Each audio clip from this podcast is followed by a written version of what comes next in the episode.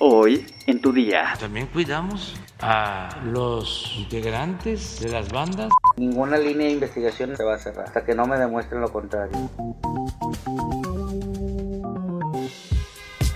Tu día con el Universal. La información en tus oídos. Hola, bienvenido a tu día con el Universal. Ya es viernes y el cuerpo lo sabe, así que antes de irte de fiesta, entérate. Nación. El presidente Andrés Manuel López Obrador, en su conferencia mañanera de este jueves, hizo la siguiente declaración.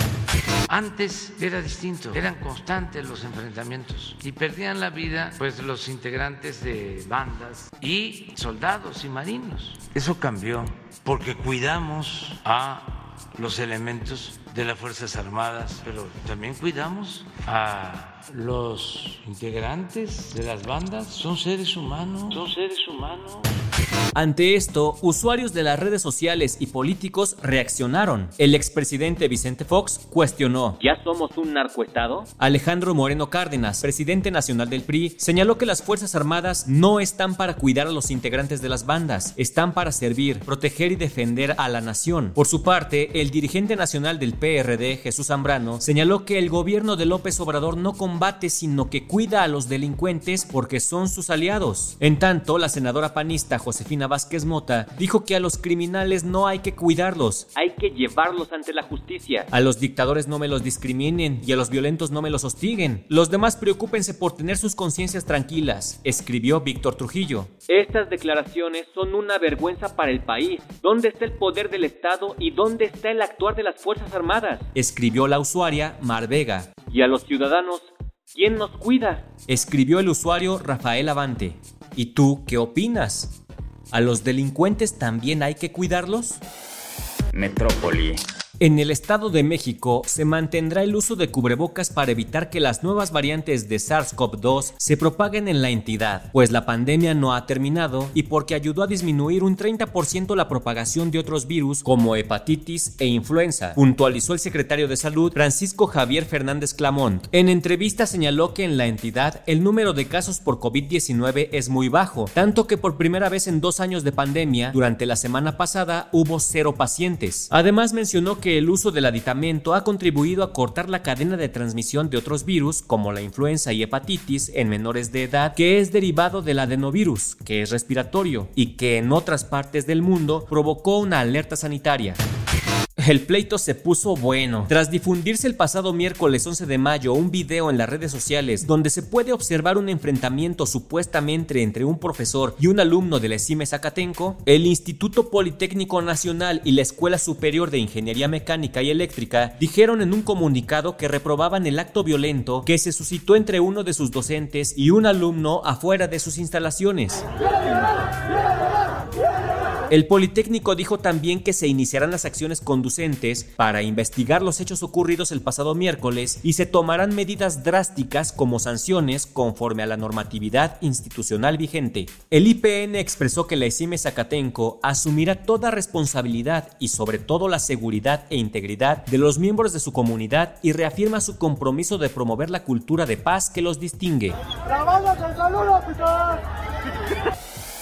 Estados. La Secretaría Estatal de Salud de Nuevo León informó que se han reportado en hospitales públicos y privados de la entidad cuatro pacientes infantiles con hepatitis aguda, mismos que se encuentran estables y se mantienen bajo monitoreo para evaluar su evolución. La funcionaria estatal Alma Rosa Marroquín Escamilla, en conferencia de prensa, dio el aviso epidemiológico relacionado con un brote de hepatitis aguda que se dio a conocer primero en el Reino Unido, España, Israel, Estados Unidos, entre otros países, en los que a partir de abril se han notificado unos 300 casos en todo el mundo. Mencionó que los síntomas de esta enfermedad son comunes y más en esta temporada de calor cuando se incrementan los problemas gastrointestinales y es frecuente que los niños tengan vómito o diarrea, pero en particular los niños con hepatitis desarrollan en forma asociada a diarrea y vómito, dolor abdominal y una coloración amarillenta tanto en la piel como en las mucosas. Comentó que generalmente la hepatitis en los niños ha sido relativamente benigna y ha sido ocasionada por el virus que se conoce como hepatitis A, pero en estos 300 casos escasos escala mundial, no se ha detectado dicho virus. Dijo que hasta el momento los cuatro pacientes, niños de diferentes edades, se encuentran estables y se están monitoreando para evaluar cuál es su evolución y posteriormente compartir información más completa sobre los casos.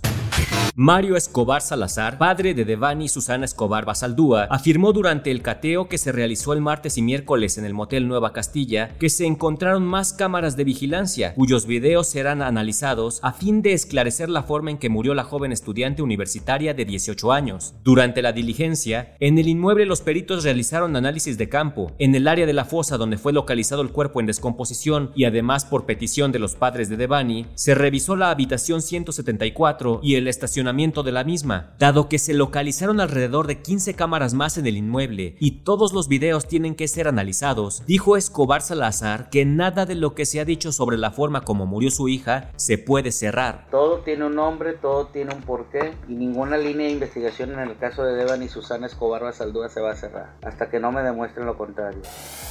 Mundo.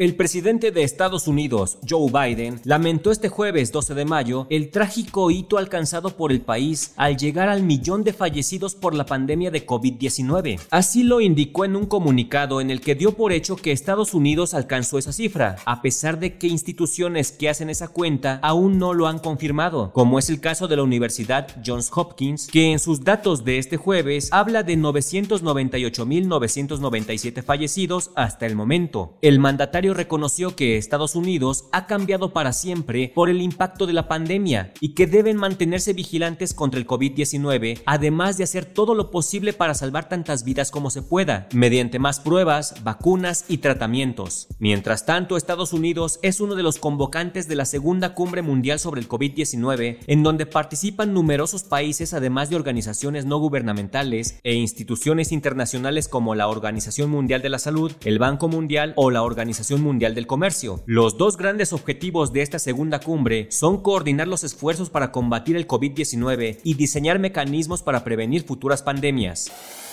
Cartera. Si en este momento estás buscando trabajo o estás a la casa de nuevas opciones, esta información te puede interesar. El Banco del Bienestar abrió vacantes para 500 sucursales en el país con salarios que van desde los 6 mil a los 24 mil pesos. Los empleos se ofrecen en los estados de Baja California, Chihuahua, Coahuila, Nuevo León, Sinaloa, Sonora, Tamaulipas, Chiapas y Guerrero. Y los puestos que se buscan cubrir pueden ser desde auxiliares hasta jefes. Para aplicar en empleos del Banco del Bienestar, debes entrar a portal-laboral.bancodelbienestar.gov.mx. Luego deberás registrarte con un correo electrónico y una contraseña. Posteriormente debes tener a la mano los siguientes documentos. Identificación oficial, acta de nacimiento, clave única de registro de población, número de seguridad social, comprobante de domicilio, recibo de teléfono, agua o luz con una vigencia de antigüedad no mayor a tres meses, certificado, título o cédula profesional y tu currículum. Los elegidos para las plazas serán notificados por medio del correo electrónico registrado. Si te quedas con el empleo, invítanos algo con tu primer sueldo. Móchate. Espectáculos. Dicen que el que mucho se despide pocas ganas tiene de irse. Yo pensaba que Timbiriche ya ni existía. Eric Rubin, integrante del grupo musical de los 80 Timbiriche, Aseguró que él y sus compañeros han pensado en que después de 40 años desde su debut, se han acercado con diferentes opciones de productoras para gestionar una gira de despedida. Rubin menciona que la idea es poder juntarse más adelante para hacer una gira y la serie de televisión para cerrar ciclos, aunque señaló que el proyecto aún está muy verde, en una etapa inicial. El espectáculo además estaría complementado quizá por un tema musical nuevo y el lanzamiento de la bioserie del grupo, que aunque algunos ejecutivos de Televisa ya han dicho que está confirmado, Eric Rubin asegura que él no está enterado. Ante el cuestionamiento de si la trama cambiaría a partir de la denuncia por abuso sexual que hizo la integrante Sasha Sokol contra el productor Luis de Llano, Eric Rubin prefirió deslindarse de la situación aclarando que no se ha hablado nada al respecto. Yo digo que si van a contar el chisme que lo cuenten completo. ¿Sabes cuánto dura el jamón sin echarse a perder? Descúbrelo en nuestra sección menú en eluniversal.com.mx. Ya estás informado, pero sigue todas las redes sociales de El Universal para estar actualizado. Y el lunes no te olvides de empezar tu día, tu día con El Universal. Tu día con el Universal. La información en tus oídos.